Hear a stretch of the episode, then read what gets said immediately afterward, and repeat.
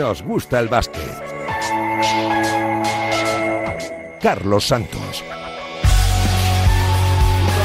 Raquel Valero al frente de los mandos técnicos, ¿qué tal? Muy buenas, eh, ¿cómo estáis? Bienvenidos una semana más a Nos gusta el eh, básquet. Es muy difícil no sentirse identificado, emocionarse con la selección española de baloncesto, por los valores que transmite de competitividad, de espíritu de equipo, de lo colectivo y por la calidad a la hora de hacer las cosas. Es sin duda la mejor selección que hemos tenido en la historia del deporte español, lo dicen los resultados sostenidos en el tiempo, desde las inferiores a la absoluta, pasando por la masculina y la femenina. Clasificarse para el Mundial supone confirmar el trabajo bien hecho y mantener la creencia en una idea. España supo anticiparse a lo que venía y los resultados le han dado la razón. Aquella concentración de Benavís anticipó otro era brillante en nuestro baloncesto. Y lo mejor de todo es que el futuro es más que ilusionante. Somos vigentes campeones de Europa y campeones del mundo. Y eso no lo puede decir eh, cualquiera. Huelva vibró ayer con una selección que no falló, que celebró por todo lo alto su clasificación para el Mundial,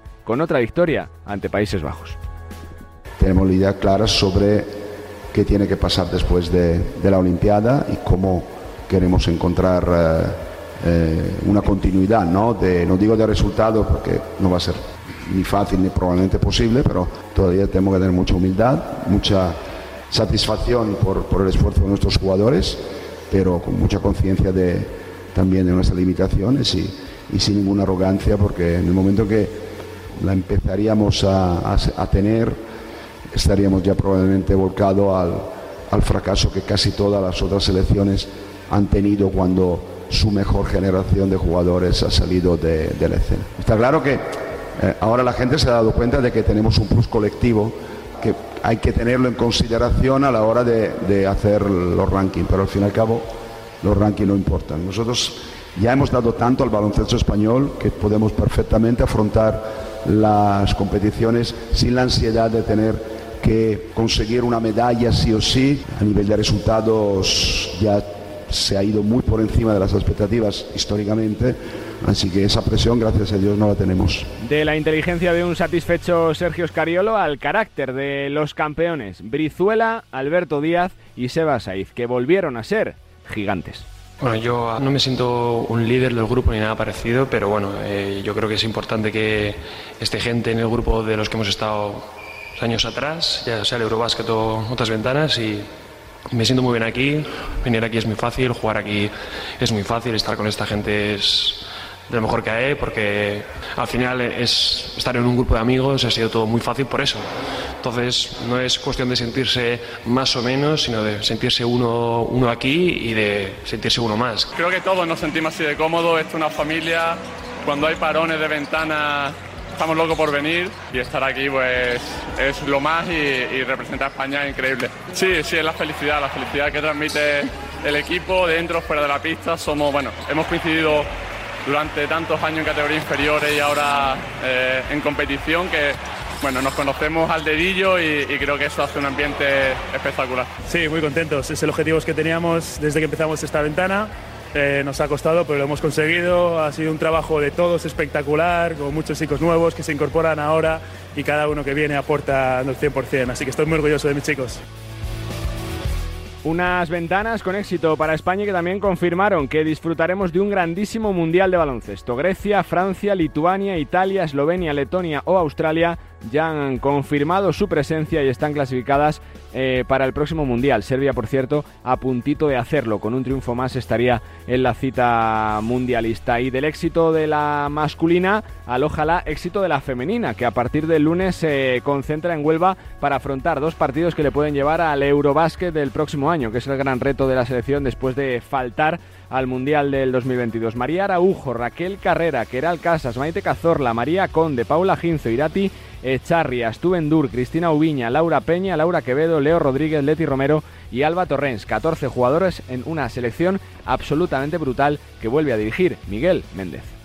Con estas 14 jugadoras competiremos en esta importante cita, especialmente el segundo partido contra la selección húngara, esperando cerrar nuestra calificación para el Europeo 23, que es nuestro objetivo final. Os animo a todos los aficionados, andaluces por supuesto, de Huelva por supuesto, pero también a todos los aficionados de España que, que nos empujéis y que seáis partícipes de, con nosotros de esta, de esta nueva aventura con, con el equipo intentando llegar a, ese europeo y, ser protagonistas en, en, ese europeo.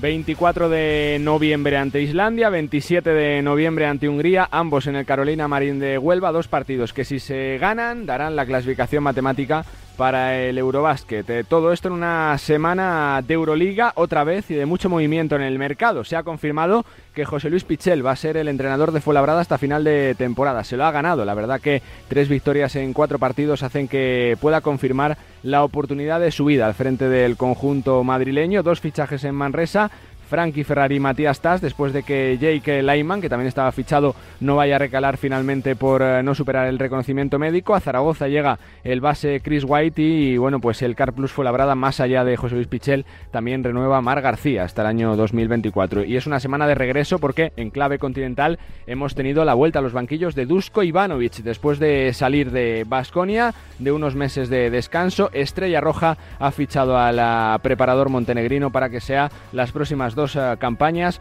el entrenador del equipo de Euroliga. En la NBA, peldaño a peldaño, creciendo Santi Aldama, que se mantiene como titular, Garuba asentado cada vez más en la rotación de los Rockets y un Juancho Hernán Gómez que está aprovechando los minutos que le han dado las lesiones en los Raptors. Y después de otra semana de ventanas vuelven a surgir las voces críticas eh, sobre el calendario y una reflexión. Cuidemos el baloncesto, cada vez más difícil de seguir, con unas elecciones desvirtuadas y con eh, dirigentes caprichosos y que responden solo a intereses particulares. Por el bien del producto, de los protagonistas y de los aficionados, siéntense y negocien para no convertir al baloncesto en algo tedioso y semiclandestino. De entre todos los testimonios de los últimos días, entrenadores que se han quejado por la no presencia de jugadores, técnicos eh, del ACB no contentos porque tienen que parar dos semanas, jugadores que se pierden la oportunidad de jugar con su selección, rescatamos dos reflexiones de personalidades muy importantes del mundo del baloncesto, la de nuestro seleccionador Sergio Scariolo y la del presidente del ACB, Antonio Martín.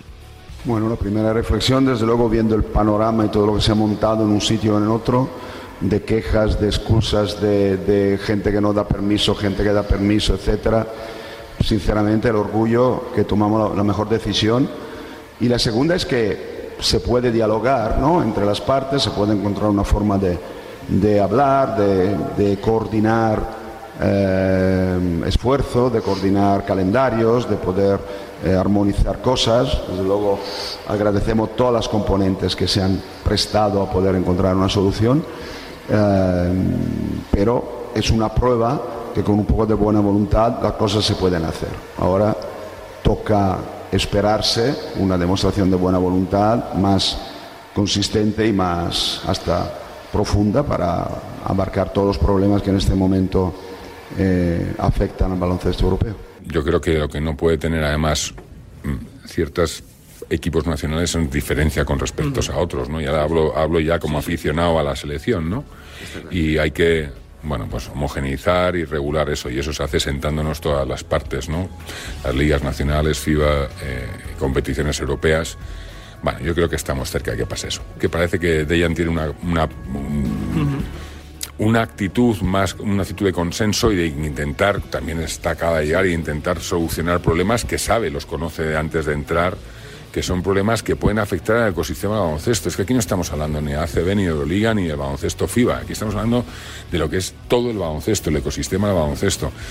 tenemos que hacer todos un esfuerzo para que eso, eh, lejos de debilitarse, se vuelva más robusto, como está pasando de manera eh, orgánica, natural en algunas de las competiciones. Bueno, pues debemos, debemos de sentarnos. Sin duda que merece una reflexión eh, profunda los problemas estructurales eh, y casi latentes del eh, baloncesto continental. Con las presentaciones hechas, Falta recordar que sigue activa la Liga de Supermanager de Radio Marca, la Liga de Nos Gusta el Básquet, Marca BKT, a través de supermanager.com, más de 3.200 equipos inscritos y recordar que hay premio para los cinco primeros. El ganador se llevará una camiseta del equipo que quiera de Liga Andesa, el segundo, tercero, cuarto y quinto recibirán un lote exclusivo de productos de merchandising, cortesía de ACB y de Supermanager. Sigue el líder, el manager Aurinegro 73, así que le felicitamos que afronta las semana después del parón en eh, primera posición. Con Raquel Valero al frente de los mandos técnicos, presentaciones hechas enseguida. Estamos eh, charlando con protagonistas tenemos cita en Badalona, tenemos cita en Murcia y también mucho que analizar de otro éxito de la selección. Bienvenidos una semana más a Nos Gusta el Básquet.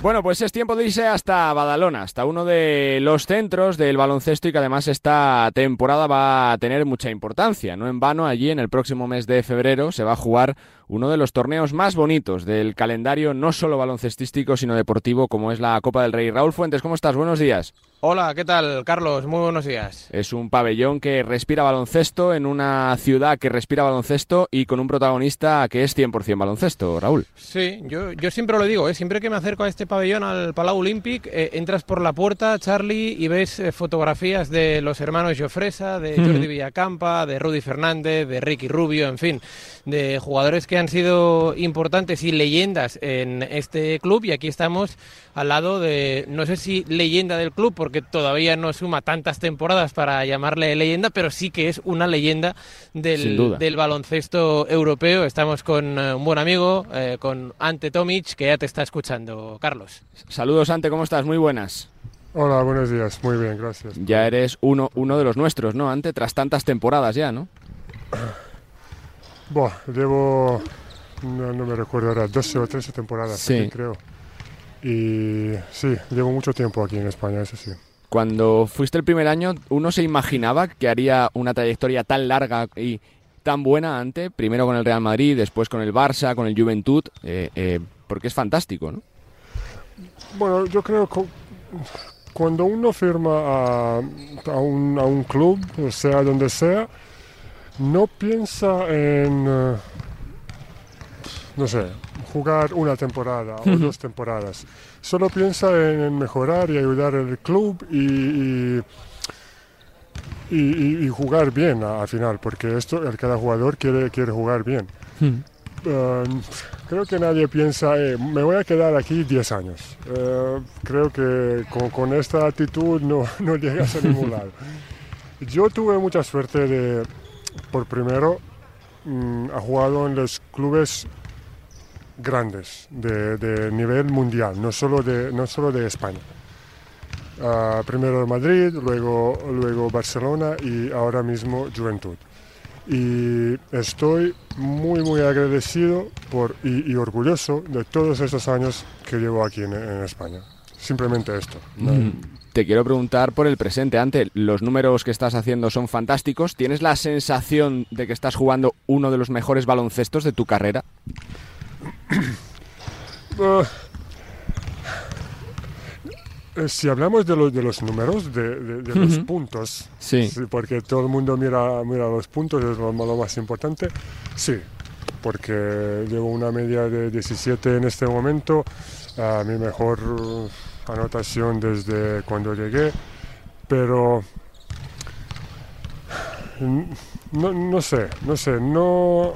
ah, eh, no, no sé cómo explicarte, porque creo que como equipo no hemos empezado bien claro. y no jugamos en un nivel que, que todos queremos.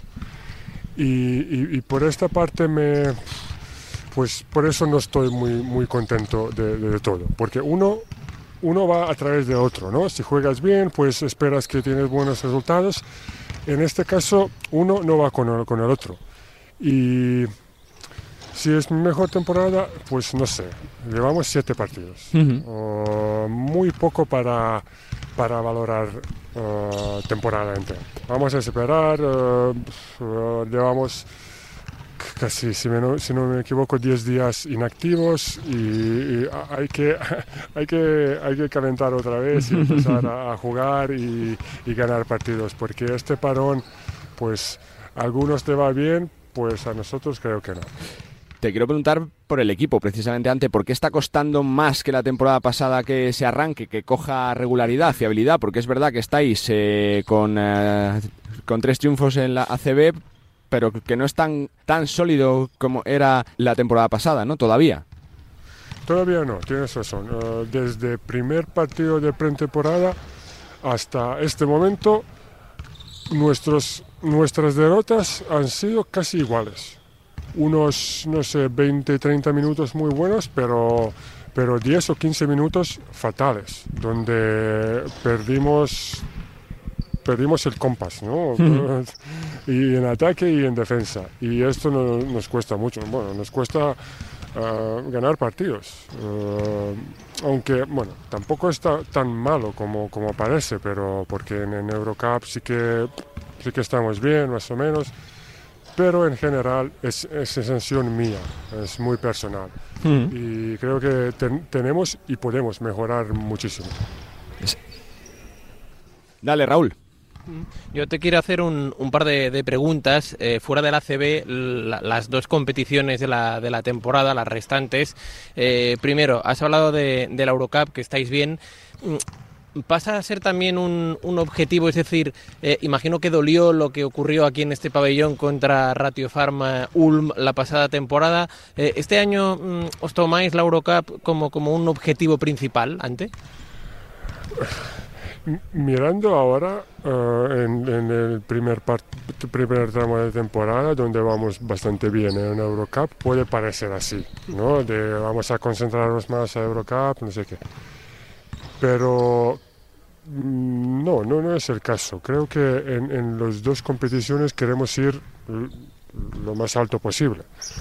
Sí que en Eurocup, creo yo, tenemos mm, mejores opciones para, no sé, acabar primeros en el grupo, ir más lejos en playoff, pero hay que ir eh, paso a paso. Hay que jugar bien, eso primero, y para mi opinión hay que, hay que ser primeros en el grupo y tener factor cancha hasta posible eh, final. Pero lo de- del partido de este de año pasado contra Ulm hay que, hay que aprender algo. Hay que aprender que esta competición es larga, pero eh, puede acabar muy pronto en, en- en un partido. Con lo cual, eh, saber jugar eh, con, con, presión y saber jugar en un partido, en un partido donde se decide todo. Como, tener, como lo, hemos tenido ¿no? en Copa del Rey o en, o en Supercopa o, eh, y hay, hay que, hay, que, hay que estar preparado para esto. Ahora que también eh, hablas de, de la Copa del Rey, este, este pabellón, este escenario va a coger, lo comentaba antes Carlos, el próximo mes de febrero eh, la edición de la, de la Copa del Rey. ¿Esto os genera como equipo eh, más ilusión, más presión? Porque evidentemente sois el anfitrión y también muchos ojos estarán puestos en el, en el Juventud, que es un equipo también muy copero. Pues, hablando personalmente, porque como equipo creo que aún no tenemos ningún tipo de sensación de, de, de qué se trata, de jugar una Copa de Rey en casa. Hablando en personal, yo solo espero que, que Olympic está como, como en playoff año pasado. Contra el Barça. Contra el Barça, a, a tope. Y, y, y disfrutar de, de, de la atmósfera y de todo. Simplemente esto creo que con, con, este ambiente, con, con, toda la gente, podamos hacer pues, de todo. ¿no? Y hablando de equipo, pues todavía mmm, no creo que somos conscientes de que jugamos en casa, de que bueno, igual habrá, habrá poco de presión y tal, pero no sé, vamos a igual eh, hasta que queda un mes eh, vamos a calentar un poquito más y tal. Cuando llegáis al para entreno por la mañana y veis a los niños eh, trabajando desde primera hora, para ellos sois referentes, sois las estrellas del futuro, ¿os sentís más jugadores de baloncesto siendo referentes para los jóvenes ante o no? Mira, jóvenes solo, solo fin de semana por la mañana. hay, hay, que, hay que ir al colegio durante la semana. Primero colegio, luego deporte y todo lo demás. Uh -huh. Pero sí, eh, en, en, este pabellón, pues imagínate, con, con, uh, con dos campos laterales, uh, to, todo el día, todo el día niños y niñas jugando, claro. entrenando, pues impresionante. Yo no, la, no la he visto a ningún sitio, en, Croacia tampoco, que, en, un pabellón hay, tantos niños entrenando y, al final disfrutando ¿no? de, ese deporte. Eh, renovar tres temporadas significa que estás feliz y contento, ¿no? Que estás uh, tranquilo, que te gusta el proyecto y que finalizamos ahí la carrera, ¿no, Ante? finalizamos la carrera, no, no sé, no sé. En este igual me retiro como Piqué después de esto. Pero de, eso hemos, hemos hablado antes, ¿no? Si, si planeas de quedarte aquí tres años, eh, no sé cuántos años, pues sí que tengo contrato tres años, pero en, en, en, el, en, este deporte o cualquier deporte esto no significa mucho. Yo, sinceramente, creo que lo voy a cumplir, ¿no? Y después de esto, pues pensaremos qué, qué, hacemos después, ¿no? Repito, eh, como muchas veces en estos dos años, tres años aquí, estoy muy contento aquí. Eh, mi familia está contenta aquí en, en, Barcelona, en Cataluña, y no había ninguna razón para cambiar el, sitio. Una más y le dejo a Raúl que remate. Ante, como hombre de baloncesto, lo de las... Eh, ¿Ventanas FIBA te gusta, no te gusta, que unas competiciones paren, que, otras no, que las selecciones no puedan contar con todos sus jugadores? Croacia ha sido muy castigada por las ah, ventanas en los últimos años. Hay que sentarse a hablar, ¿no? Para que se arreglen calendarios, por el bien de los jugadores, de los aficionados, ¿no? Que no se pierdan tampoco con, tanta competición. Pues la verdad no, no sé qué decirte, porque todos debemos de trabajar para mejorar el, el, básquet ¿no? en, general y no, no, tener conflictos entre nosotros, en este caso con FIBA y con, con Euroliga. Ah, la idea de las ventanas durante la temporada a mí me parece bien, pero claro, ah, si alguien... Mm, siempre alguien se queja claro. y, no, no puede satisfacer a todo el mundo. Ah, no sé, ah, buscar una, una manera para que todo el mundo está más o menos contento, pues sería ideal. Pero así no vamos a ningún lado, porque sufren todos. En este escenario sufren todos, y los clubes, y los ah, jugadores, y al final selección, porque no se cualifica como el, ejemplo de, Croacia, pues es, es, bastante, es bastante difícil si no puedes contar con tus mejores jugadores. Está claro. Cierra, Raúl.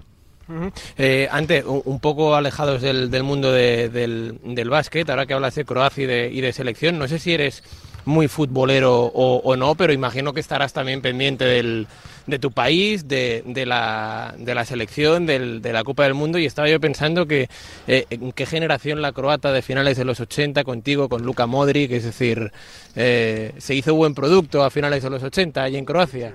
No,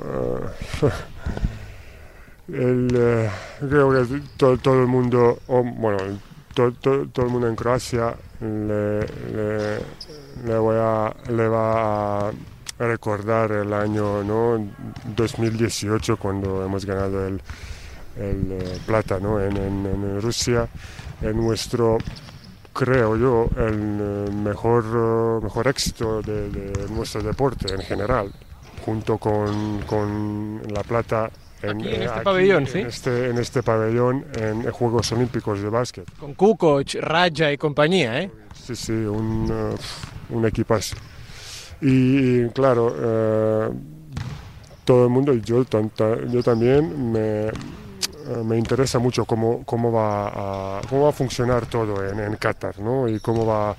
y, y porque es, es, es, algo excepcional, ¿no? La primera vez que no es verano, en un en una país... Uh,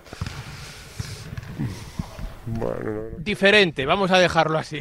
Diferente, pues creo que está, va a estar muy, muy interesante. Y me gusta, me gusta mirar estos, estos partidos de, de selección, no solo de, no solo de Croacia, de otros países también, porque creo que son buenos partidos, sobre todo mundial, todos los partidos son interesantes.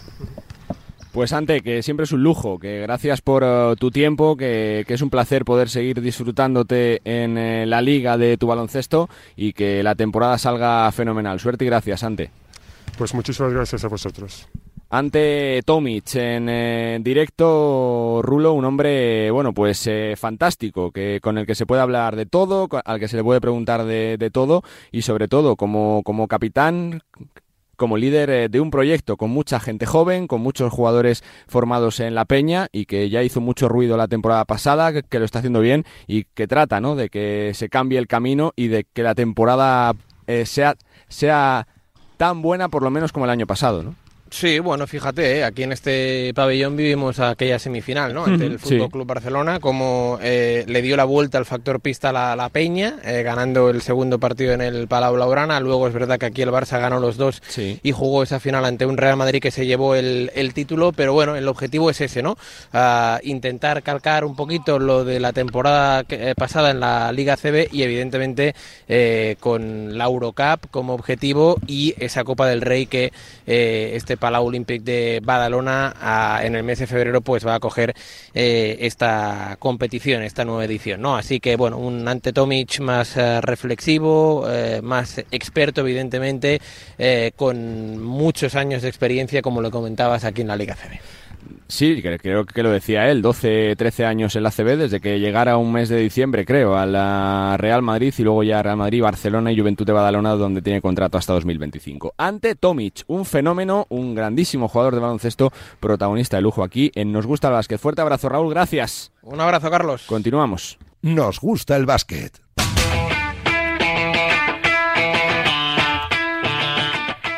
Bueno, pues eh, tiempo de opinión en este Nos gusta el básquet. Después de escuchar a grandes eh, protagonistas hay que poner en solfa todo lo que está pasando, que es mucho y positivo para nuestro baloncesto en el mundo de la canasta. Saluda a Enrique Corbella, saludos Enrique, ¿qué tal? ¿Cómo están? Muy buenas. Muy buenas, Charlie, ¿cómo estás? En eh, la redacción de marca.com y marca, en la redacción de Radio Marca Lugo, de Radio Galega, en Gigantes del Básquet, Millán Gómez. Millán, ¿cómo están? Muy buenas. Millán, ¿qué tal? ¿Cómo están? Muy buenas. Ahora sí. Hola, muy buenas. Y también saludo que está por carretera, compañero de Movistar Plus. Hola, Antonio Sánchez, ¿qué tal? ¿Qué tal? Muy buenas. ¿Cómo estás? Por, carretera, sí, se escucha un poquito regular. Se escucha muy bien, se escucha muy perdón a, todo el mundo. Va a aguantar muy bien, seguro.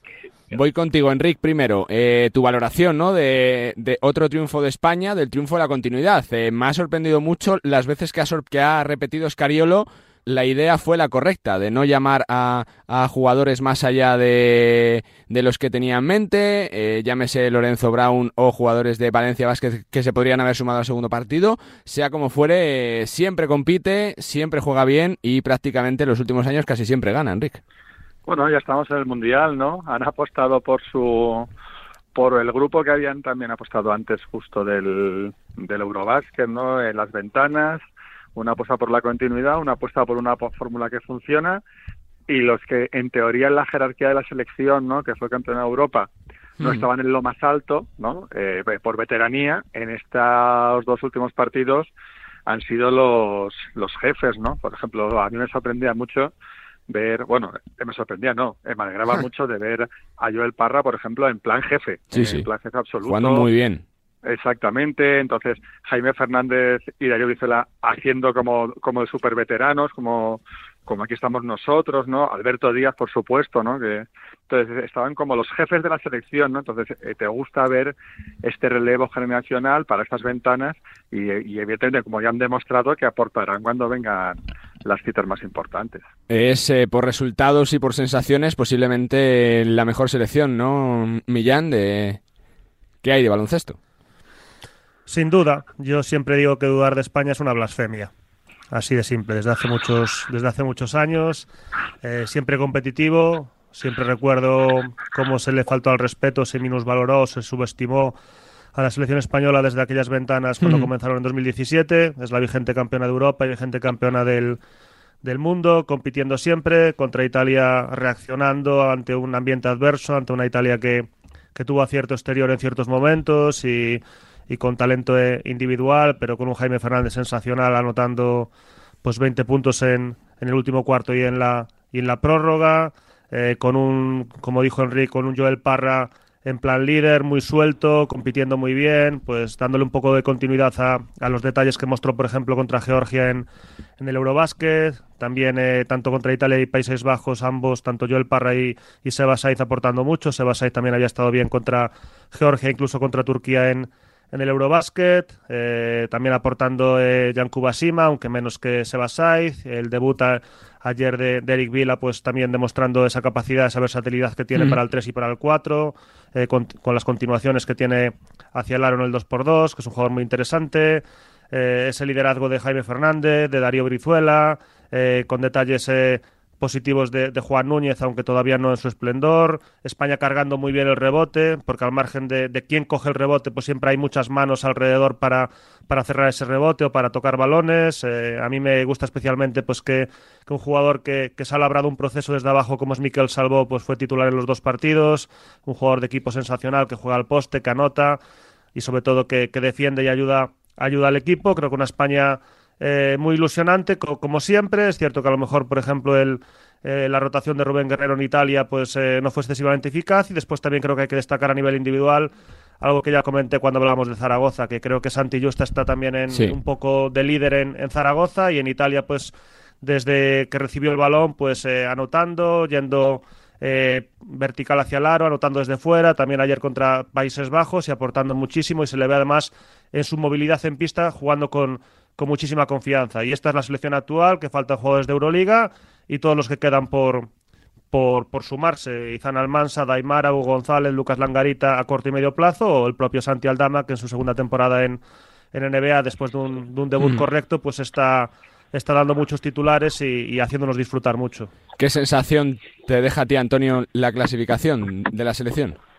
Pues vamos, eh, inmejorable. Es que es difícil eh, que una selección con tantísimos cambios, una selección que vimos ya en el Eurobásquet, eh, que evidentemente, bueno, pues tuvo sus refuerzos eh, con jugadores de Euroliga, jugadores en NBA, ahora no tienes estos, pues decir vosotros, tampoco puedes contar jugadores de Valencia Basket, claro. con Lorenzo Brown, con jugadores que podían haber, pero es que ahora la sensación que da igual, ¿no? Esa, es. Ese chascarrillo, ¿no? Que, que, que, ya dice mucha gente, que decimos mucha gente, que a Ascariolo le das cuatro chavales y te son competitivos, uh -huh. es que es verdad. O sea, eh, no es exactamente así porque no es tan sencillo, evidentemente, pero sí que España se ha ganado ese respeto, yo creo que a nivel europeo es como, ostras, cuidado con estos. Sí. Que da igual prácticamente quien venga, que la convocatoria que vayan a traer, la capacidad competitiva que tiene España en las ventanas es alucinante. Eh, estas, las anteriores, las otras, da igual prácticamente a quien venga. Ganar Italia el otro día era un partido muy difícil, en una prórroga muy complicada, en campo eh, ajeno, el partidazo que se marca Jaime Fernández, bueno, todo el equipo, pero Jaime en brutal, cuanto a anotación sí. es brutal y esa madurez eh, pues a, a, hace que, que, que, saquemos pecho, porque esta es como, entre comillas, selección C, y me explico, la selección B podría ser la del europeo y la selección A podría ser, pues como comentaba Millán, todos los chavales que llegan, más Ricky, que estoy convencido que se va a recuperar su lesión, o Santi Aldama. Entonces ahí puede ser una selección que, o sea, no va a ser la selección de Logasol, de Navarro y compañía, pero puede ser una selección muy competitiva. Pero esta incluso al nivel de ventanas es yo creo que la más competitiva o de las sí, más sí. competitivas de toda Europa. Tranquiliza muchísimo, Enrique. Por cambiar de asunto, eh, no recuerdo una semana eh, un parón con tantas quejas de entrenadores, de jugadores sobre ventanas FIBA, de, que me recomponen el equipo, eh, que hay que hacer fichajes, este no me deja fulanito, ayer ese pique Ataman con Pesic eh, por todo el lío que había pasado con Misic, el Bayern cediendo jugadores para Serbia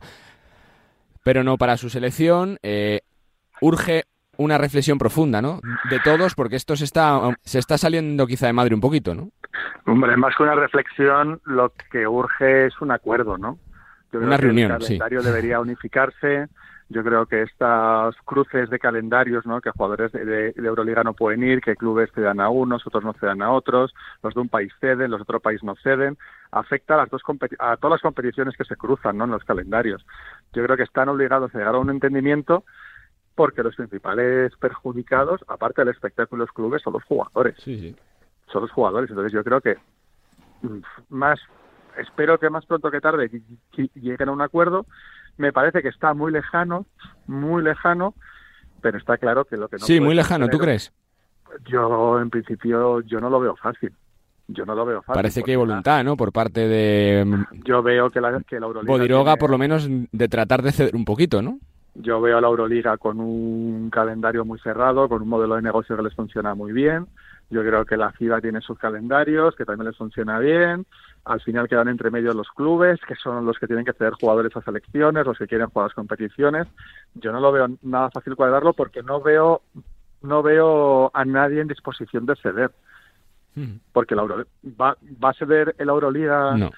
El cambiar, el cambiar su calendario, el, el dejar de jugar por, No. eh, los, los viernes, los miércoles, me lo veo complicado. Va, va a romper en la FIBA este modelo de ventanas en las que todos los, los países con menos tradición o más pequeños están creciendo y, y ven cómo el espectáculo está subiendo y si no le está subiendo. Es complicado. Hmm. ¿Daña al baloncesto? ¿Tú crees esto, tanto Antonio como Millán, que, que si no se firma la paz antes o después, en los próximos años, se corre el riesgo de que pase factura de, imagen, de, de seguimiento, de, de popularidad? De todo, porque que, claro, estamos viendo como hay selecciones que les cuesta mucho clasificarse, ¿no? Que Doncic, por ejemplo, se quedó fuera de- del pasado mundial, que es verdad que ahora está prácticamente contra las cuerdas el conjunto germano, Turquía ya se ha quedado fuera, Serbia ha tenido problemas, Croacia, es que está siendo, la verdad que sorpresa tras sorpresa, ¿no? Por esta razón. Dale, Antonio. Tienes toda la razón. Yo quiero, a ver, a lo mejor soy un poquito antiguo para estas cosas, pero ¿por qué se cambió ese modelo en el que se clasificaban las selecciones en un mundial o Juegos Olímpicos para el siguiente torneo? O sea, Eurobásquet, es. eh, los tres primeros eh, al mundial, eh, los. Juegos Olímpicos y ya está, y te Sí, dejas sí. de historias. Porque esto de, a ver, que no es cuestión de darle la razón a la, a- a la Euroliga, pero es un calendario mucho más apretado porque son muchísimos más equipos, más partidos, es más difícil que la Euroliga se, que se amolde a, estas ventanas que las ventanas a la Euroliga. Entonces, pues mira, además, eh, eso daba la, la- la emoción esta de decir, o sea, es que no solamente somos campeones de Europa, sino que además tenemos pasaportes para los Juegos, pues, para, sí, para sí. los Juegos Olímpicos, pasa para el Mundial, regalo, regalo doble, no solamente la medalla, sino además, y nos evitamos carga de partidos, lesiones, eh, este enfrentamiento absurdo, porque yo estoy con Enrique, creo que está bastante lejos de que haya un entente cordial, que ha habido algún acercamiento, que España ha podido contar con Escariolo porque es su equipo, ah, pero son cosas muy nimias, muy muy pequeñas. Entonces, lo, lo- lo gordo, vamos a lo mollar, pues, señores, pues venga, vamos a llegar anti- como antiguamente, los cinco primeros, cuatro primeros clasificados para el siguiente del europeo juegan el Mundial, y se acabó. Y es que es que es la única solución a corto plazo, que después ya la luego puedes... hay una parte hay una parte de esto de por qué la Euroliga tiene que cambiar su calendario que me parecería bien y por qué la NBA no Claro, claro. o sea por qué los mejores jugadores de cada selección Siempre no existirá pueden eh, la comparación, claro. Bueno, ¿Por ahí sí que eso, eso es una guerra perdida. La NBA, te digo Ya. yo que eso Hombre. ni, vamos, ni de Pero broma no, no, va a no. cambiar Adam Silver Pero- el calendario. Pero es evidente que estás diciendo, no, es que estamos eh, priorizando y dando valor a un torneo de selecciones. Llevamos las mejores selecciones a países con menos tradición para fomentarlo. Pero los mejores jugadores están ganando millones de dólares en Estados Unidos y no se plantea que vengan. Claro. En el fútbol van todos. Los jugadores de la Premier para todo. De las selecciones. Yo creo que hay hueco para todos eh, durante el año, pero que se tiene que ajustar bien, claro. O sea, lo que no puede ser es que es que eh, eh, durante el año se pare la competición eh, dos veces, que un equipo, fíjate ahora Zaragoza, tras ganar al Real Madrid dos semanas sin competir, a ver cómo reacciona, qué pensará el Fenerbahce lanzado en la Euroliga, si tiene lesiones ahora a la vuelta de las elecciones. O sea, es que creo que es algo que hay que cambiar ya, que solo los propios protagonistas tienen que ser quienes se paren, ¿no? Sí, sin duda. Yo como espectador, como aficionado, como periodista, me encanta que haya partidos todos los días. Pero evidentemente hay que cuidar al deportista. Claro. Eh, el Madrid y el Barça, si juegan todos los partidos este año, jugarán un total de 93 partidos. Eh, incluso 95 en el caso del Barça, sumando la Liga Catalana. Eh, creo que hay que reflexionar. Eh, creo que esta llegada de Jan Bodiroga como CEO de la Euroliga pues abre otro escenario, pero yo no soy excesivamente optimista. Creo que hay que adaptar el calendario, creo que hay que compartir fechas, como dice Bodiroga. Creo que los mejores jugadores también tienen que jugar en las ventanas. Me parece hoy día inverosímil que la NBA pare, y la NBA me parece el mejor producto que, deportivo que, que existe. Pero también es cierto que la NBA también tendría que reflexionar sobre, por ejemplo, los últimos cuatro MVPs son europeos. Entonces el baloncesto europeo también es, es muy importante desde hace ya tiempo en la, en la NBA. Creo que ese, yo siempre he sido partidario de consensos, de conciliación. Ojalá entre Dejan Bodiroga y Turgay de Mirel pues haya, haya mejor sintonía. eh, después de- del cese Jordi Bertomeu, pero también es cierto que Bodiroga llega al frente de la Euroliga con una votación muy, muy, muy estrecha, 6-5 por parte de los propietarios, por tanto ya no tiene Bodiroga un apoyo excesivo, ¿no? por así decirlo. Pero creo que lo del calendario es, es así, es habitual, pero no solo pasa en el, en el baloncesto masculino. Yo siempre pongo dos ejemplos. Valencia Básquet Femenino la temporada pasada, hace 14 meses, ganó una Supercopa en La Laguna un domingo por la noche. Dos días después, en Esquío, en, la, en Veneto, en Italia, se jugaba eh, pasar a la, a, la, a, la, a la, fase de grupos de Euroliga por primera vez en su historia. Menos de 48 horas, no te da tiempo a celebrar un título realmente. O mismamente en el fútbol sala, hace un año también, 30 de junio. Eh, Barça Levante y hay un jugador del Barça, capitán Aicardo, que después de jugar eh, muchos años en el Barça gana un título, gana la liga. Yo me lo encuentro a las once y pico de la noche saliendo del Palau Blaugrana y a la mañana siguiente estaba a las 7 de la mañana pasando reconocimiento médico en Jaén para jugar ya el primer amistoso de inauguración del nuevo pabellón esa misma tarde. Son ejemplos de que al deportista también hay que cuidarlo. Y, lo, pongo ejemplos a veces de otros deportes, en este caso también del baloncesto femenino, porque creo que es general y hay que preservar el espectáculo. Y repito, y lo digo yo, que a mí me encanta que haya deporte todos los días porque lo consumo y porque lo adoro. Pero hay que pensar en el bien del espectáculo. Y yo siempre soy partidario en todos los órdenes de la vida, en consensuar y en conciliar. Sobre todo porque al final el, espectador es el que más se pierde en todo esto. Por cambiar de, tercio, una breve reseña de la convocatoria femenina, Enrique. Una selección tremendamente potente que mantiene el bloque ¿no? de los últimos años. Mira, las, las chicas van todas las buenas. sí, sí. O sea, bueno, eh, todas las buenas no, o sea, van, van las que han escogido porque hay muchas buenas también, ¿no? Salvo lesionadas, claro. Claro, claro, pero está Miguel Méndez, han hecho la selección para el Eurobásquet de, clasificatoria de las ventanas para el Eurobásquet y nada, se, ha apostado por el núcleo duro de los últimos años y que es un valor seguro, con mucho talento, con veteranía. Y luego había una jugadora que estoy deseando ya que lo que lo pete, que lo reviente y que lo rompa ya con la selección, que mete tan buena, tan buena, tan buena, que es María Conde. Que María Conde tiene por delante unas jugadoras que han hecho historia en esta selección, ¿no? Pero yo creo que María tiene que dar ya ese paso al frente y decir, oye, ahora me toca a mí y yo soy aquí la jefa, ¿no? Y esas ventanas pueden servirle para eso, ¿no? aún le queda, ¿no? Porque por delante tiene a grandes tótemes de nuestro de nuestro baloncesto, ¿no? Pero yo tengo muchísima fe en esta jugadora, me encanta.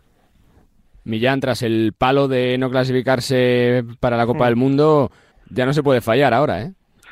Sí, por lo que comentaba antes Antonio. Yo creo que los equipos que, que, ganan o que llegan a finales, incluso semifinales, yo creo que tendrían que estar clasificados para siguientes eventos. Es decir, que España se esté jugando la clasificación para el Mundial cuando es el vigente campeón del mundo y vigente campeón de Europa, creo que no tiene sentido. No, no, no. Y a veces pongo ejemplos de otros deportes. Es decir, el Villarreal, que el año pasado en fútbol fue semifinalista de la Champions, no me parece lógico que este año no pueda jugar la Champions, ni siquiera la Europa League, y juegue la tercera competición europea. Y pongo ejemplos de otros deportes porque nos permite eh, aportar diferentes otros ángulos, ¿no? Eh, la selección fue una lástima que no jugase el Mundial, cuando viene de ganar muchos títulos. Es cierto que, que, se quedó en, cuartos en, en, Eurobásquet y Juegos Olímpicos en 2021, pero aún así la, la, trayectoria reciente era como para, yo creo que tener una plaza en el Mundial, sinceramente. En cuanto a la convocatoria, bueno, vuelven Cristina Ubiña atrás, que no fue en junio para descansar, vuelve Laura Quevedo, Alba Turrens, Paula Gincia y Dur. Eh, sí que me gusta que haya sido citada nuevamente Laura Peña, la base de, de Cadilaseu, que es una base excepcional, que está mejorando sus registros con respecto a la temporada pasada y que viene a hacer un partido hace el último fin de semana. Sí me llama la atención que tanto Cristina Ubiña y Silvia Domínguez, que reaparecieron este pasado fin de semana, Cristina Ubiña sí que va convocada, Silvia Domínguez no. Y lo que me llama especialmente la atención, lo que no estoy de acuerdo, es que no, ha, no va convocada Ángela Salvadores, que es una jugadora sensacional que por ejemplo anotó 31 puntos en semifinal de la Supercopa o que hace apenas unos días en la segunda jornada de Euroliga tuvo un papel decisivo para la remontada de Valencia ante, ante, ante Y, bueno, es cierto que, no entran tampoco Lola Pendante y Nerea Hermosa, pero bueno, eh, fueron unas jugadoras, unas pibos que, yo entiendo que entraron en la, en la citación de junio más, más bien para, para probar. Y bueno, y es una convocatoria de 14, donde se ha quedado fuera, por ejemplo, una jugadora que, viene prometiendo mucho, que es la máxima anotadora nacional hoy día de la Liga Endesa y segunda total, eh, después de Petra Jolesincas, de la jugadora de Gran Canaria, que es Blanca Millán que juega del Ensino, que el año pasado estuvo precisamente en Gran Canaria, donde juega ahora Jolesinka. Y, y que está llamando a las puertas de la, de la selección, pero eh, hay muchas jugadoras que han quedado fuera, que tienen nivel perfectamente para la selección, pero a mí lo de Ángela Salvadores, la verdad es que me llama especialmente la, atención. ¿Una reseña sobre la femenina, Antonio? Pues eh, mira, yo estoy también con Ian, eh, con Ángela Salvadores, una jugadora que desde que era chavala, bueno, me parecía un, escándalo de jugadora pero es cierto que no caben todo. Es decir, Aquí es el caso Eso es. contrario con la selección de baloncesto. Es, decir, eh, la Es que van todas ahora, claro. Claro, entonces, salvo las lesionadas, va mejor equipo seguramente que el que, bueno, pues tuvo la mala suerte tanto en, en los Juegos Olímpicos como en el Eurobásquet de quedarse en cuartos, Mm. eso supuso no ir al Mundial, el quedar, es que ya hasta unos cuartos en los Juegos nos sabe a poco, cuando la selección femenina hace 20 años es que ni se clasificaba, y ahora claro, como hemos, la selección femenina ha sido subcampeona del mundo, subcampeona de, es que quitando Estados Unidos, España ha ganado a todo el mundo, era la segunda eh, eh, alternativa mundial después de una selección que está sí está años luz, que es Estados Unidos en versión femenina, porque es así que es casi imposible echarle el lazo. Pero a pesar de eso, eh, la convocatoria me parece un lujazo, como decía, todo lo contrario que la masculina, donde ha tenido Escario que exprimir para sacar jugadores, a ver si tiro de aquí, de este hilo, porque puedo contar con unos y con otros no. Bueno, y sin embargo la femenina creo que es una selección muy competitiva, eh, que creo que todavía no va a seguir dando muchas alegrías, y a diferencia también con la masculina, que ese, ese salto generacional se está llevando muy bien. O sea, la, la, la marcha en su momento de la Maya Valdemoro, eh, de Sancho Little y tal, super estrellones, pues que poco a poco, con de la mano de Alba Torres, que es un poquito el enganche, que tiene una calidad excelsa, no voy a descubrir nada nuevo, pero a partir de ahí, pues todo lo que, lo que estamos teniendo y lo que viene eh, nos hace ser muy optimistas. La verdad que sí, que estas selecciones siempre compiten como nadie. Pues señores, que la semana que viene tocará ya pensar de nuevo en el reseteo de la competición y en ver cómo los equipos vuelven después de este parón. Que siempre es un placer. Gracias, Enric. Un abrazo, cuidaos mucho. Gracias, Antonio. Muchísimas gracias a ti. Gracias, Millán. Fuerte abrazo. Gracias a los tres, un abrazo enorme. Millán Gómez desde Radio Marca, desde Radio Galega y desde Gigantes, Enrique Corbella desde marca.com y por supuesto Antonio Sánchez desde Movistar Plus, tres tribunos de lujo para darle un poquito de luz a lo que está pasando en el mundo del baloncesto y sobre todo en esta semana de selecciones. Feliz por aquello de que estamos en el Mundial y sobre todo con la reflexión creo que hay que hacer en conjunto del baloncesto de que las ventanas tienen que cambiar, de que el eh, calendario hay que cambiarlo y de que lógicamente pues eh, no puede seguir la cosa así por el bien de los deportistas primero y por supuesto de los aficionados. Nosotros todavía tenemos más temas que hay que escuchar. Venga al presidente del ACB, al señor Antonio Martín Espina, venga.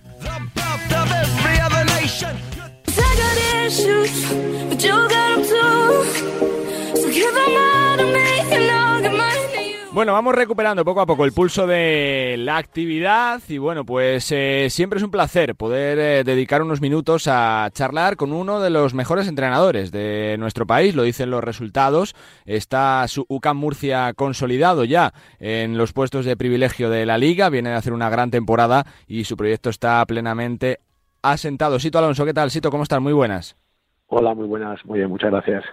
Porque es la realidad, ¿no? Está sentado el proyecto, te sientes querido, feliz y salen las cosas. Bueno, la verdad es que estoy súper feliz aquí en UCAM Murcia. Creo que tanto la organización como, como yo tenemos las cosas pues muy claras de lo que queremos hacer y luchamos por, por intentar conseguirlo, ¿no? Y la verdad es que estamos contentos, aunque sabemos la dificultad que tiene conseguir cualquier cosa que nos propongamos, sobre todo con, con la ambición que, que estamos poniendo. La temporada pasada se dejó ya alto el eh, listón. ¿El reto es tratar de mejorarlo, Sito, esta temporada? Bueno, yo creo que sobre todo es eh, demostrar que podemos ser igual de competitivos dos años y, y, medio o tres seguidos, ¿no? Es decir, no, no ir de arriba abajo, sino aunque cambien jugadores, aunque, bueno, las temporadas son todas diferentes, la rivalidad es muy grande, pero vamos a intentar ser competitivos siempre y eso es la seña que queremos tener como, como UCAM Murcia. ¿Qué te dejaría satisfecho a final de temporada, Sito? Más allá de los resultados, que siempre se puede ganar y siempre se puede perder.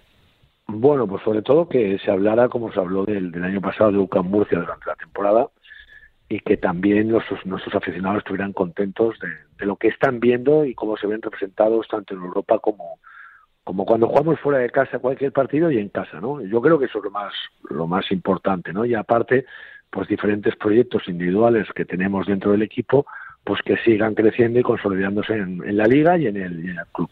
Llevamos varios años así, Sito, pero ¿cómo se encara un parón de estas características? ¿Sienta bien? ¿Sienta mal? ¿A ti te gusta? ¿No te gusta? Eh, ¿Rompe el ritmo? ¿Es una incógnita lo que pueda pasar? ¿Cómo se encara como entrenador? Bueno, todos la verdad es que lo analizamos después de haber jugado el siguiente partido claro, ¿no? después del sí, parón. Sí. Pero nosotros, eh, bueno, primero que tienes que adaptarte a lo que, uh -huh. a lo que hay, ¿no? Y luego, no, no creo que nos haya venido muy mal porque hemos tenido la baja de, de Ryan Lucer y, y la marcha de Giffy, ¿no? Y entonces eh, estamos intentando recuperar a James Anderson y con este tiempo pues hemos tenido un poquito más de tiempo para, para intentarlo, aunque no estemos todos, tampoco las elecciones este, en esta ocasión se nos han llevado a tantos jugadores y hemos tenido un poco de tiempo pues para, para planificar ese tipo de cosas que queremos eh, mostrar en, en la vuelta, ¿no? Eh, como entrenador, ¿eres partidario de, ventanas, de que se llegue a, cualquier tipo de acuerdo para que, el baloncesto se unifique, que no se paren las competiciones? Porque es verdad que es algo ya que está sentado, llevamos cuatro años así, pero que siempre hay voces críticas, ¿no? Siempre que pasa esto, estas semanas.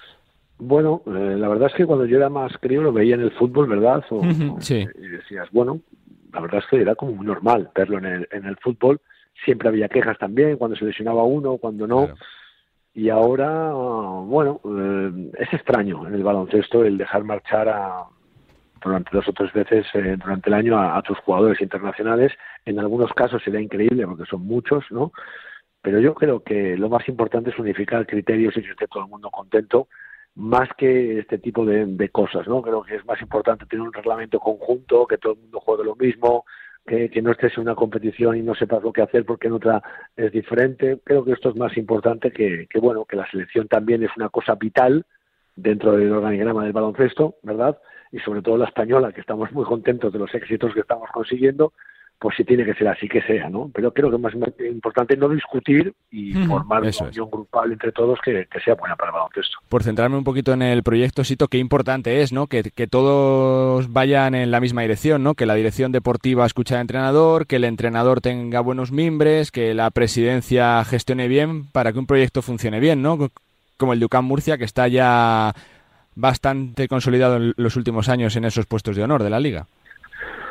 Bueno, yo creo que aquí hay tres cosas importantes, ¿no? Primero lo que tú dices, ¿no? Que todo el mundo vaya en la misma línea en cuanto a, lo que quieren conseguir como identidad. Luego un soporte serio de la presidencia en cuanto a que el club es muy serio, eh, cumple con todo lo que eh, tiene pactado con los jugadores, con entrenadores, es muy, muy, muy serio y eso se nota mucho, ¿no? A la hora de organizar algo o planificar algo.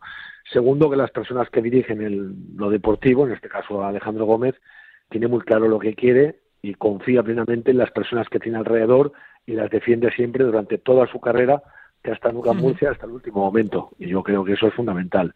Y luego alguien que sepa adaptarse también a lo que ellos quieren, que en este caso soy yo. Yo eh, ellos me conocen y, y saben que, que pase lo que pase en nuestros caminos, ellos han ganado mi respeto por todas las cosas que son capaces de hacer y yo estoy súper orgulloso de formar parte de su proyecto. Eh, se vuelve contra el Real Madrid, casi nada, Sito. No sé qué te parece este Real Madrid, ¿no? Porque es verdad que en clubes tan grandes, como te pasó a ti en Barcelona, pierdes dos partidos y es, es, es un drama. Eh, con técnico nuevo después de 11 años, cuatro jugadores nuevos, ¿es un Real Madrid muy diferente del de otros años? ¿Tiene cosas similares? ¿Cómo lo ves, Sito? Bueno, yo desde la distancia, claro, lo veo con la calma de la comprensión de, que, un proyecto necesita siempre el estabilizarse para, para funcionar, ¿no? Y es verdad que tiene cuatro jugadores nuevos, pero que esos jugadores nuevos condicionan muchas veces también el sistema de juego porque son jugadores importantes dentro de la plantilla y hacen que el, que el Real Madrid, sobre todo con los lesionados que tiene y la baja importantísima de Rudy, pues tomen un protagonismo muy importante que cambia a veces el no son cuatro jugadores nuevos normales, sino que cambia la estructura, ¿no? Sobre todo tanto como Musa como Sonia, ¿no? Y luego, bueno, es un entrenador nuevo, pero muy conocedor de la casa, muy conocedor de la presión que tiene el Real Madrid y por eso creo que eso también genera tranquilidad. Yo creo que las cosas están yendo con normalidad desde fuera, ¿eh? Lo veo, yo no tengo ni, ni idea, pero yo en Europa pues eh, ha jugado partidos muy buenos, otros no tanto, pero que es que no, es nada fácil, ¿no? eh, Sito, muchas veces se mira más el resultado que el proceso, es decir, te hablo, por ejemplo, la semana pasada existe la derrota del Real Madrid contra Casa de Monzaragoza, se están viendo en los últimos años cómo cada equipo puede ganar eh, a Barcelona, Real Madrid, Basconia, Valencia, eso habla muy bien, ¿no?, del nivel de, la Liga CB, que cada equipo puede ganar con cualquiera, sobre todo en, eh, en el tú a tú, y que muchas veces se relativiza todo a que está bien o mal si ganas o pierdes, ¿no? Claro, es que eso yo creo que no puede ser. El Real Madrid, por ejemplo, con el ejemplo que has puesto, venía de ganar, me parece, en Milán, en una pista puede ser difícil, con un equipo top también de la competición, y se encuentra con un Casa de Mon que yo creo que tanto la planificación previa como la de durante el partido, pues fue muy buena, esperando al Real Madrid, tanto como el quitarle presión que dijo Porfi a ese partido, pues eso también se notó mucho en los jugadores, y luego el planteamiento táctico, técnico, de estar todo el rato preparando, pues un partido eh, vital para ellos para conseguir la primera victoria, y así lo fue, ¿no? El Madrid luchó, no puedes conseguirlo alguna vez cuando vienes de un viaje, de una, de una victoria tan trabajada como la de Milán, y estas cosas estamos acostumbrados a que pasen, ¿no? Yo las vi bien tanto en Vascoña como en Barcelona, y los equipos de Euroliga saben que siempre hay un rival esperándoles con muchas más ganas de lo habitual, ¿no? Y no es nada fácil ganar cada partido.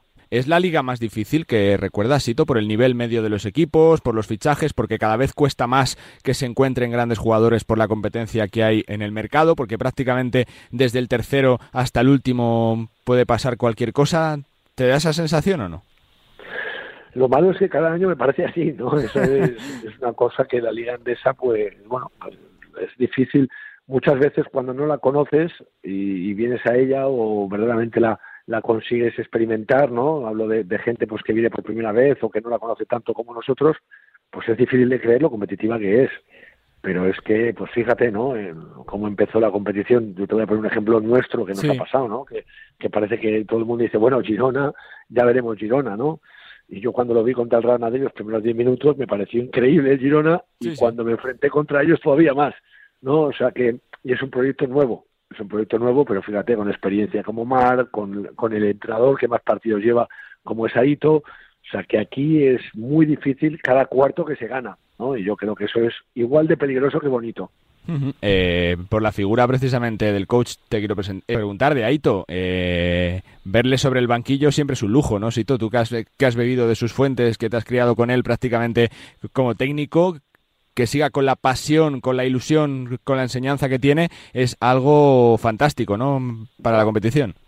Está claro que sí, ¿no? Yo creo que da otra vez un pozo especial a la liga, ¿no? Ha estado varios años fuera y que vuelva pues todavía si ya tiene nivel la liga todavía le da mucho mucho más no que es una persona de, de sus características dentro de todavía dentro de la liga andesa primero indica la pasión que tiene Aito por por entrenar y luego bueno lo, lo difícil que es mantenerse en un puesto durante tantos años al máximo nivel no o sea que creo que es muy bueno que esté con nosotros excepto cuando te enfrentas a él no porque siempre siempre es difícil eh, Sito, tú, que has sido seleccionador eh, sub-20, que has estado también con eh, la absoluta, que has trabajado con mucha gente joven. Eh, un trocito del oro también de este año es tuyo, ¿no? Por lo que has trabajado con jugadores como Sebas Saiz, como Jaime Fernández, por lo que les has visto crecer, algo también precioso, ¿no? Para el baloncesto español, que haya, haya tan rápido vida más allá de los Gasol, los Navarro, los Felipe Reyes, los Calderón, ¿no? Sí, yo creo que ha sido, bueno, es un trozo de todos los que queremos que a la selección le vaya bien. ¿no? Yo creo que a veces es mejor empujar y, y sentir que sientan ellos la positividad de todo el mundo desde todos los rincones, no solo aficionados, sino entrenadores y, y la gente que les sigue, que, que el poquito rato o mucho que dependa de lo que tú hayas entrenado a esos jugadores. ¿no? Creo que la gestión es muy buena de los clubes en cuanto a la formación de cantera, clubes y algunos colegios y, y federaciones y la Federación Española, pues bueno, eh, está haciendo un trabajo magnífico, ¿no? Encabezado en este, en este momento por Sergio, que da igual el roster que lleven, siempre da una muestra de competitividad eh, envidiable para tener el día a día en tu club también, ¿no? O sea, es un ejemplo muy muy claro y, se vende muy fácil la marca España con, con, ese tipo de ejemplo. Viviste de cerca el despegue de un fenómeno como Ricky Rubio, cuando ves algo como lo de Adai Mara, eh, eh, con, con su estatura, con su físico, con los recursos que hay, ¿Te recuerda un poquito en parte a, a él por, eh, por la explosión, por el fenómeno que es y cómo se hace Sito para gestionar un, un, jugador así tan joven, ¿no? con tanta expectativa sobre él? ¿Cómo se hace? Bueno, con Dadai, pues yo me alegro mucho, la verdad, porque conozco a su padre, me he enfrentado a él como jugador uh -huh. en, en, Zaragoza y era muy bueno, su padre muy bueno, muy bueno, y la verdad es que me alegré muchísimo de, de su explosión ya anteriormente, pero sobre todo del partido del otro día, además lo he visto es esta mañana y, es fantástico los minutos que hace sobre la pista, ¿no? Creo que está en un sitio fantástico donde el baloncesto se trabaja muy bien y creo que tiene unos padres pues que así como los de Ricky pues también le ayudaron muchísimo, muchísimo, ¿no? Y, y el proyecto de Zaragoza pues es, es fantástico para él, ¿no? Es simplemente creo que estos aspectos son los más importantes, ¿no? Quien te dirija en casa es mucho más importante de lo que te encuentres luego en pista. Pues Sito, que siempre es un placer charlar de baloncesto contigo. Qué felicidades por el trabajo que se está haciendo en UCAM Murcia. Los resultados no son casualidad y seguro que sigue dando mucha, pero que mucha guerra. Suerte y gracias, Sito. Muchísimas gracias a ti, un abrazo muy fuerte. Sito Alonso, entrenador del UCAM Murcia, equipo que está ya en puestos de playoff, cuatro victorias, tres derrotas, su próximo rival, el Real Madrid en el eh, Palacio. Muchas ganas teníamos de hablar con un hombre que ha gestionado tantos jugadores jóvenes, que lo sigue haciendo y que está colocando a UCAM Murcia consolidado en la élite de nuestro baloncesto. Continuamos, venga, con más temas. Bueno, pues tiempo de cruzar el charco. En este nos gusta el básquet porque hay que hablar de la NBA, que nos sigue dejando muchos titulares. En la redacción de Dazón está Nacho Losilla. Nacho, ¿qué tal? Buenas, pues eh, disfrutando de este inicio de temporada, que ya llevamos ya llevamos unas semanitas y podemos empezar a ver a ver más cosas, ¿no? Hemos pasado ese, ese tramo inicial de la sobrereacción. Lo primero que te quiero cuestionar es por Jackie Pong, por el nuevo entrenador de Brooklyn Nets. Parece que, que les ha cambiado un poquito la cara, ¿no? Por lo menos. Sí, eh, no sé si te diría que incluso el cambio ha sido desde la salida de Kyrie Irving, eh, más que por el entrenador. Se les ve me, se les ve mejor, más concentrados. Eh, al final, cuando cuando un equipo tiene que estar tan pendiente de, de temas extradeportivos, es algo que no quieren ni los jugadores ni el entrenador Steve Nash, que al anterior, vaya, que seguro que, que se quedó eh, muy relajado, ¿no? Después de unos meses en los que ha habido demasiada polémica extradeportiva, demasiado tema de fuera de la cancha en los Nets eh, ahora tranquilidad, pero claro, la pregunta es si unos Nets sin Kyrie Irving eh, pueden ser candidatos y la respuesta rápida es no. Falta mucho, Nacho, pero Portland, eh, primero del oeste. No sé si te sorprende, ¿no? Por lo que se, se barruntaba a principio de temporada. Es verdad que están jugando realmente bien con el, el sempiterno Lilar, ¿no? Como gran ah, figura de los Trailblazers.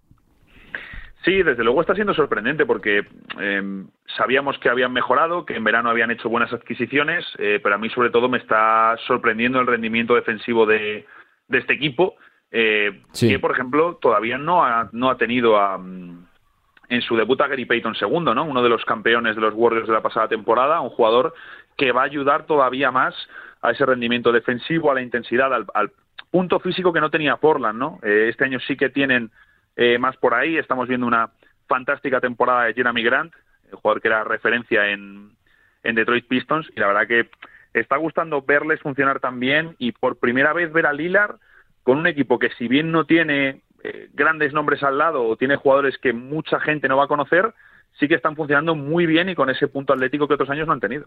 Boston ha reaccionado muy bien, ¿no? Después de todo lo que se habló de Udoka, de su salida de los Celtics, van primeros y jugando realmente bien también, Nacho. Sí, además, eh, sin, sin Robert Williams, que les, sabemos que les da ese punto tan diferente en la defensa que hace que se conviertan en, en, un monstruo. Ya lo son sin él, pero con él todavía más.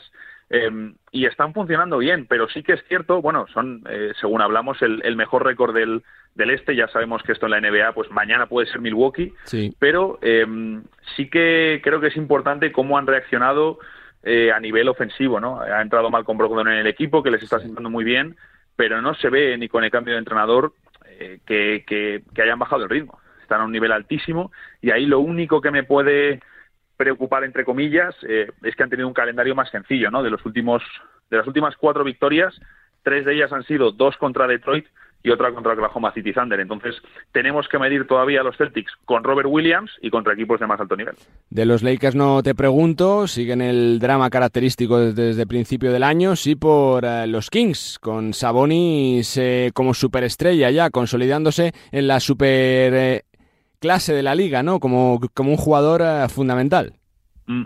Sí, además, Sabonis siempre hemos sabido que es un jugador eh, de muchísimo nivel, ¿no? Que tiene sí eh, mucha calidad y en estos Kings pues evidentemente tienen que girar mucho alrededor de, su presencia, no solo como anotador, sino también como pasador, ¿no? Es un pivot menos usual, digamos, porque es cierto que va a tener acciones de poste, pero también le vamos a ver mucho pasar desde cabecera, es un excelente pasador, se está entendiendo eh, muy bien, por ejemplo, con Kevin Werther, el exjugador de, de Atlanta, y lo cierto es que Sacramento, pues oye, eh, ha juntado unos cuantos jugadores y en De'Aaron Fox, que sabemos que es una de las figuras de la liga, el novato Keegan Murray, que tiene que ir cogiendo ritmo, pero está bien. El propio Sabonis, Harrison Barnes, Kevin Werther, Malik Monk, el ex de los Lakers, tienen el equipo más apañado y competitivo que han tenido en, mucho, mucho tiempo. Te pregunto por los españoles. Una semana más eh, Santi Aldama titular, eh, yo creo que cada día mejorando en cuanto a números, Garuba ya como sexto séptimo jugador de los Rockets y parece que el que aprovecha los minutos es Juancho, ¿no, Nacho, estos últimos días? Sí, por lo menos eh, la verdad que yo en este sentido con Juancho era menos optimista, la plantilla de Toronto es muy larga, tiene muchos jugadores en su en sus puestos en la, en la zona de 3-4, ahí Toronto tiene a muchos jugadores, digamos, del perfil Juancho, ¿no? Aleros largos, versátiles, eh, y parecía que la única opción para jugar de Juancho era que hubiese muchas lesiones en el equipo. Están teniendo bajas, ha podido jugar y, oye, por lo menos eh, en el par de partidos eh, que ha tenido minutos y que ha tenido también bola, porque por ejemplo contra Indiana tuvo pues, 15-16 minutos, pero prácticamente no tocó la bola en ataque o no pudo tirar. en los otros dos partidos contra Oklahoma y Detroit sí que ha tenido lanzamientos, ha podido hacer puntos y sumar en positivo. Lo que me cuesta es eh, verle en la rotación cuando regresen los lesionados, claro. Dos nombres para cerrar. Eh, ¿Qué pasa con Weissman en los Warriors? Uf. Complicado asunto, mm, asunto delicado. Ya han dicho que le van a mandar a la, a la G-League. Eh, yo creo que con, con Weissman pasó un poco en su año de novato. que le metieron de titular y dejaba, pues, al final, pues, lógicamente, por los horarios que se manejan en España, la mayoría de gente que, que es seguidora de la NBA no puede ver NBA entre, entre semana, entre diario. Pero bueno, se levantaban y veían clips virales de Wiseman en los que pues hacía un mate, un coast to coast, hacía acciones muy impresionantes para su edad y su, y su tamaño. Lo que pasa que eh, Wiseman es un jugador que lo que no veías en esos highlights, en ese compilado de minutillo y medio, era que pues no encajaba mucho en unos Warriors que juegan small ball, él necesita pick and roll, necesita posesiones de poste, sufre en defensa, no puede cambiar también con pequeños como puedan hacer Draymond Green o Kevin Looney, y todos estos detalles pues le han hecho daño. Por supuesto las lesiones, eh, ha tenido también por lo visto problemas de confianza. Y esto resulta en una situación en la que cuando tiene que llegar eh, o cuando tendría que llegar la renovación de Wiseman eh, está prácticamente más fuera que dentro de los Warriors y yo creo que el camino para las dos partes, porque la elección evidentemente no ha funcionado ni para Wiseman ni para el equipo, eh, la vía debe ser el traspaso y encontrar algún veterano que, ayude a los Warriors desde el banquillo que lo necesitan. Situación difícil, sin duda. Y por cerrar, el fenómeno Wembanyama. Eh, es verdad que se ha bajado un poquito el suflé desde que eh, pasó su prueba en, la NBA en Las Vegas, eh, pero es que se sigue hablando mucho de él, ¿no? Como candidato número uno al draft del 23, supongo que se habrán seguido muchísimo sus ventanas con Francia, ¿no? Sí, le hemos visto en este debut con, eh, con Francia Senior, ¿no? No había jugado antes con, con la selección francesa, lo hizo ya muy bien contra Lituania, una facilidad pasmosa y bueno, pues ayer dejó un par de, de virales de estos de que aunque no hayas visto el partido te van a llegar por algún lado o por, o por muchos lados. Entonces, eh, yo creo que sigue confirmando lo que, lo que ya sabíamos, que es un jugador diferente, eh, único de verdad, aunque utilicemos en ocasiones demasiado esta palabra, eh, y aunque luego a lo mejor en la NBA pues eh, no vaya a ser lo mismo luego no es un jugador de 30 puntos por partido, pero tener a un pivot, a un interior de este tamaño, de esta agilidad, de esta capacidad de movimiento, que juega de cara, que lanza triples en contraataque como si fuese Ray Allen. Lo mismo luego no es la estrella de tu equipo, pero cómo condiciona al rival y cómo lo cambia todo es algo que sin duda merece un número uno del draft. Sin duda, como número uno es eh, nuestro Nacho Losilla, que siempre es un placer, Nacho. Gracias por darnos luz a lo que ha pasado esta semana y que sigamos, eh, por supuesto, disfrutando. Gracias. Carlos Santos, nos gusta el básquet. Y tras el análisis de la NBA, vamos a poner punto y final a este Nos gusta el básquet con las palabras de Antonio Martín, protagonista en eh, Radio Marca en estas últimas horas para, bueno, pues para repasar la actualidad del mundo de la canasta. Le hemos preguntado sobre los abonos de la próxima Copa en Badalona, que están volando. Ya hay categorías que se han agotado. Sobre la influencia de Margasol como presidente jugador y también, por supuesto, más allá del sonido que escuchábamos en la presentación de las ventanas a FIBA, sobre el papel de los jóvenes, la importancia de figuras como Adai Mara o Langarita o Hugo González en una liga andesa que también quiere apostar por el talento joven. Las reflexiones de Antonio Martín. Claro, el aforo es el que es y entonces se venden muy rápidamente. Bueno, yo creo que Badalona es la Copa del Rey de 2023 en Badalona va a volver a ser una fiesta del baloncesto, la, de las aficiones y, mm, bueno, pues ojalá, ojalá estemos los que lo organizamos a la altura. También hablamos como jugador, como jugador. presidente aparte.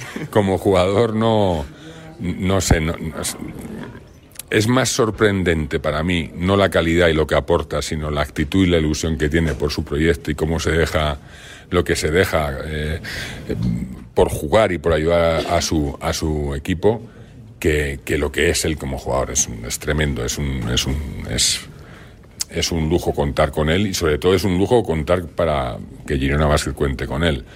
Pero que no salen de la nada, ¿eh?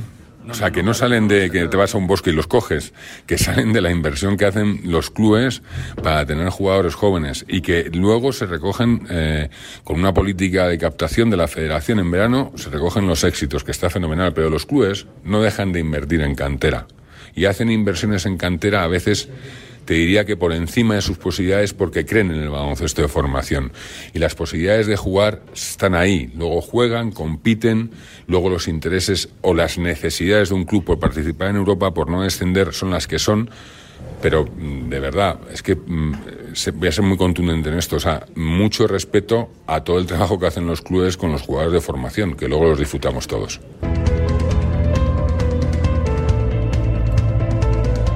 Pues con las reflexiones del presidente del ACB, de Antonio Martín, ponemos punto y final a este Nos gusta el básquet, en el que hemos hablado y mucho del presente y del futuro del baloncesto. Y nos hemos alegrado, por supuesto, de otro éxito de esta selección. Se ha clasificado para su Mundial, en el que defendemos Corona el próximo año en Indonesia, Filipinas y Japón, del 25 de agosto al 10 de septiembre, en otra demostración tremenda de la competitividad y del gen ganador de esta selección que es historia del eh, deporte español. Que ha sido un placer, como siempre, acompañaros en la semana, que la actualidad y la rutina vuelve poco a poco los próximos días y el próximo año y la próxima semana valoraremos cómo ha sido la vuelta después del parón de las ventanas. Que ha sido un sean felices, disfruten de la radio, disfruten de la vida y nosotros nos escuchamos como siempre la semana que viene. Adiós.